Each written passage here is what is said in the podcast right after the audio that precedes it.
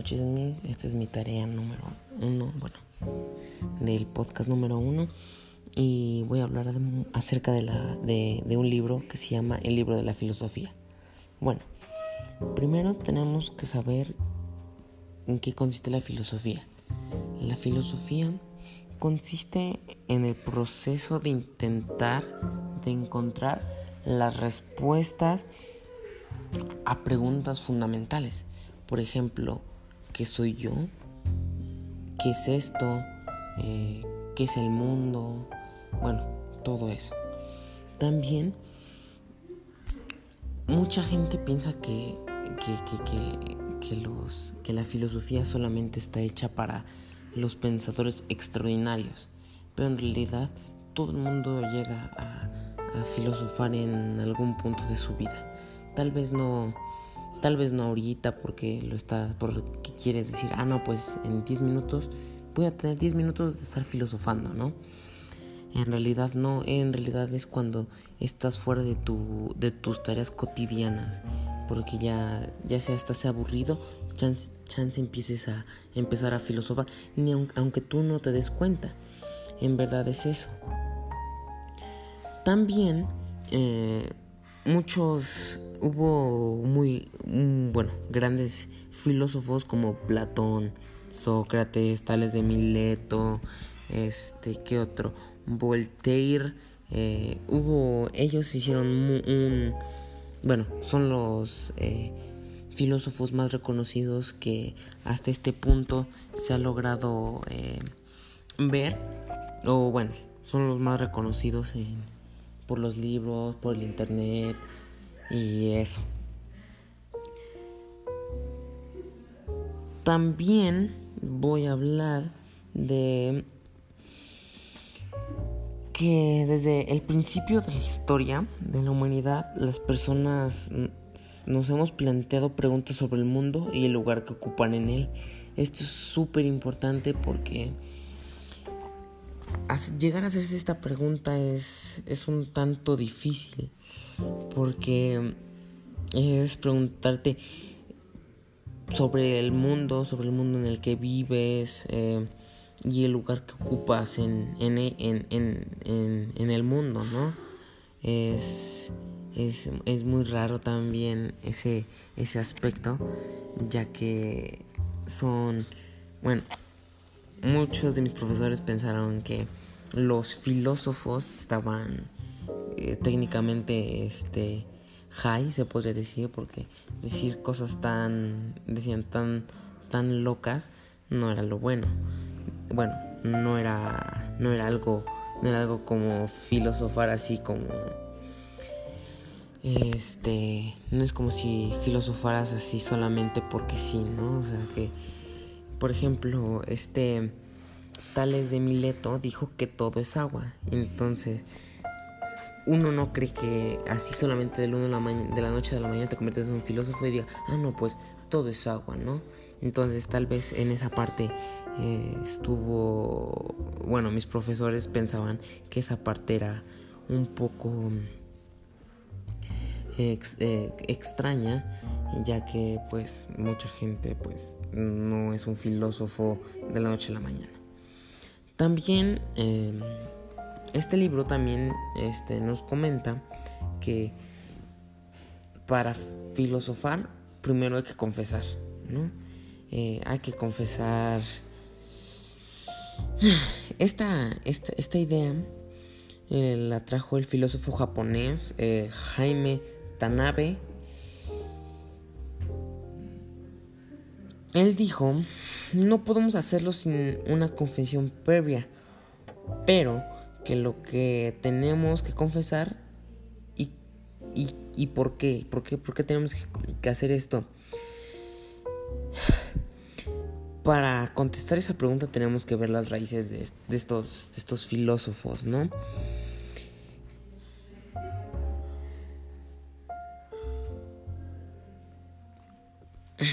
Esto se remonta a su pensamiento al filósofo griego Sócrates, que vivió en el siglo eh, 5 a.C., para bueno, este filósofo pensó en Sócrates, ya que Sócrates, eh, para Sócrates es súper importante la, mm, la franqueza, ¿no? Esto hizo que él se planteara de que hay que confesar antes de, antes de eh, llegar a, filosofar, ¿no? Entonces esto es algo súper, súper, súper importante. También este, hay, un, hay, un, hay una parte en la que dice, si lo elegimos podemos vivir en un mundo de ilusión reconfortante. Este principio es eh, lo dio Noam Chomsky.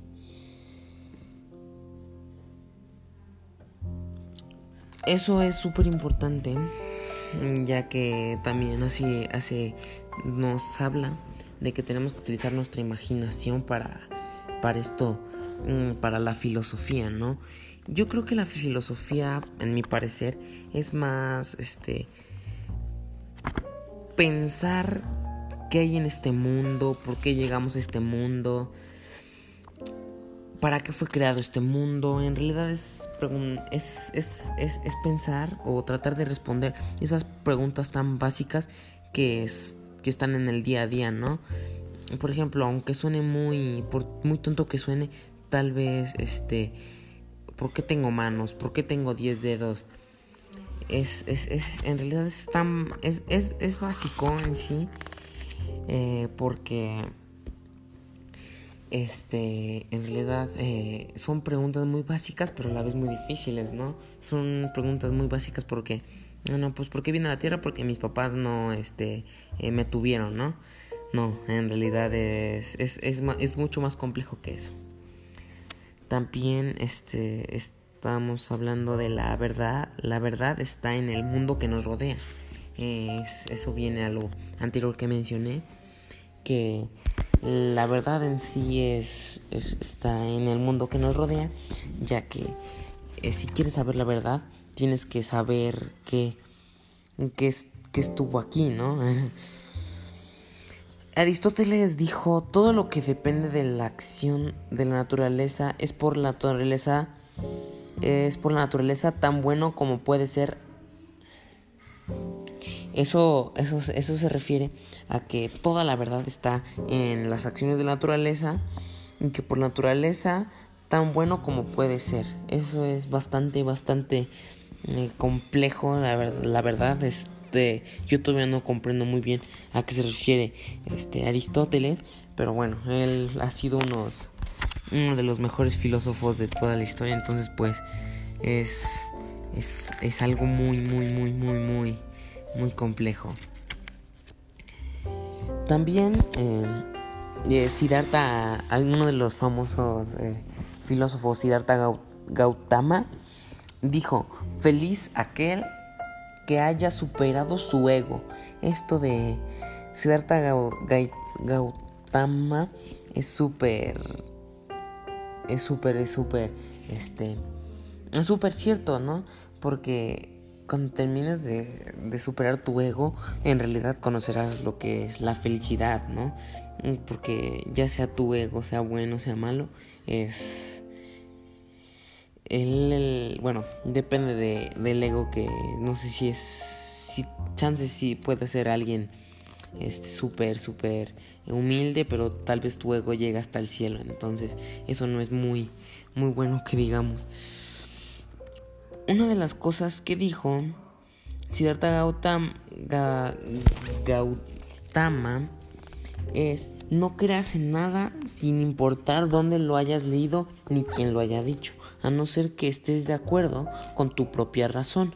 Eso es súper cierto, ya que este no, no, debemos de creerle a nadie, si, bueno, no debemos eh, creer nada sin estar 100% de acuerdo, ¿no?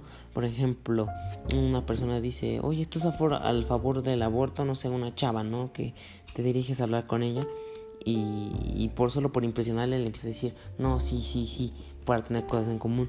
Cuando en realidad tienes que estar de acuerdo para tener, para saber que tienes eh, tú la razón, ¿no? Eso es súper es, interesante ah, de Siddhartha Gautama. Eh, también un dato, un dato curioso es que él era el, eh, era el Buda, ¿no? también, ya para acabar con este podcast, mm, les voy a decir dos, dos más, dos frases más de Siddhartha Gautama. La primera es la paz procede de tu interior, no la busques afuera. Y eso es cuando es súper, es súper genial porque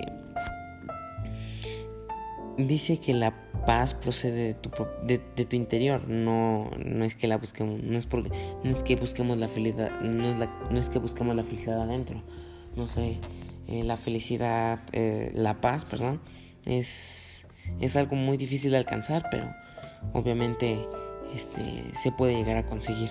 También ya por último, la, la última frase es, la mente lo es todo, eres lo que piensas.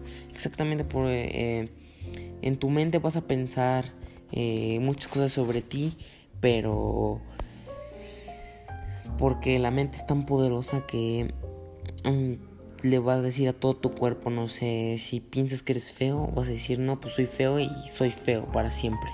No soy inteligente y no voy a ser inteligente. Entonces, si tú piensas, soy súper guapo, soy súper inteligente, soy súper responsable, lo vas a lograr, ¿no? Entonces, eso también es súper eh, clave. Y bueno, ya estaríamos dejando este podcast. Eh, buenas noches, mis.